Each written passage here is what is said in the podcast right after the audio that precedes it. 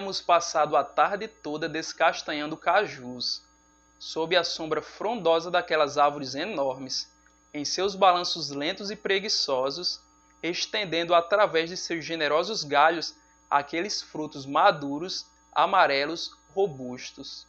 Tia Maria, o velho Chico Preto e eu havíamos terminado de separar o cajus das castanhas, enchendo uma caixa dessas de supermercado só de castanhas e umas quatro esborrotaram de cajus, que seguiriam para a usina, onde seria feito suco para venda na cidade. Nesse lugar onde apanhávamos os cajus para em seguida descastanhá-los, havia uma casa de apoio bem velhinha, a bem dizer já caindo aos pedaços, o que fazia o ambiente geral ficar meio sinistro. Era uma casa praticamente abandonada, cercada por cachoeiros gigantes, juremas, pitombeiras e craibeiras. Sons de pássaros silvestres. Eu, que tinha passado a tarde toda naquele sítio estranho, não vi a hora de voltar para a casa de vovô, na lanchinha, para tomar uma sopa e comer coalhada com açúcar e farinha de mandioca. Depois ouviríamos algumas histórias que vovô Chico Benedito contava, como a do gererê, que era uma espécie de ser, metade homem, metade animal, e que carregava as crianças que davam muito trabalho. E iríamos dormir nas redes que se espalhavam na sala larga, ouvindo o ivá bem selvagem do vento lá fora. Fazia um frio medonho. Eu já estava ajeitando minhas coisas para seguir caminho na estrada que descia o alto e levava até a casa de vovô, próximo à casa de farinha, e quando dei fé, o sol rapidamente foi engolido pela montanha que abrigava o açude do padre. E isso foi o golpe final para tornar aquele ambiente todo digno dos filmes de Fred Krueger, os quais eu praticamente não assistia, pois minha mãe sempre me mandava tomar banho no final da novela, eu já cambaleando de sono. Mas é claro que dizia na escola, no outro dia pela manhã, que havia assistido aquela sessão à meia-noite.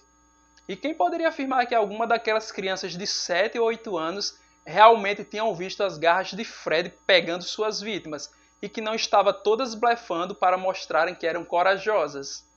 Bastou colocar os pés no alpendre da casa de vovô, já pensando na coalhada e na rede quentinha, que tia Maria pediu que eu voltasse lá na casa dos cajueiros, pois ela havia esquecido a chave da casa onde ela e Chico Preto realmente moravam. Eu quis desaparecer, pular na minha rede, dizer que não tinha coragem, mas não disse nada. Tinha que voltar àquele lugar tenebroso e escuro.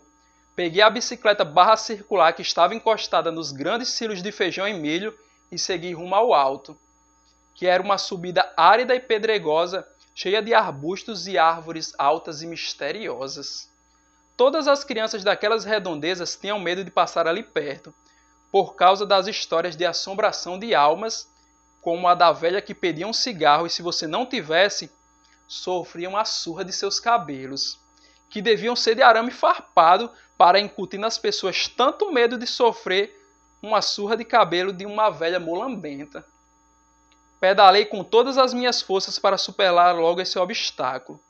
Vencido alto, viria a parte mais difícil, que era entrar na baixa do sítio onde ficavam os grandes cajueiros balançando ruidosos sob o imperativo da noite, com seus bichos e ventanias. Continuei pedalando com força e desespero a velha bicicleta de vovô, não acreditando no que estava fazendo.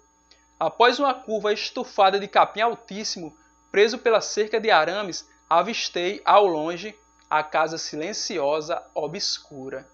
Cheguei em toda velocidade e joguei a bicicleta embaixo de um grande velho pé de manga. Forcei a entrada e quando a porta cedeu, eu entrei ofegante pela cozinha, quase de olhos fechados. Lentamente peguei as chaves de tia Maria, que estava em cima da pia, e saí em câmera lenta.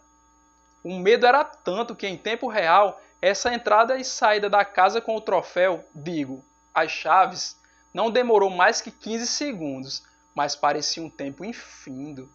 Saí correndo desesperadamente, Peguei a bicicleta e voei junto com os últimos raios de sol que esmaeciam no horizonte.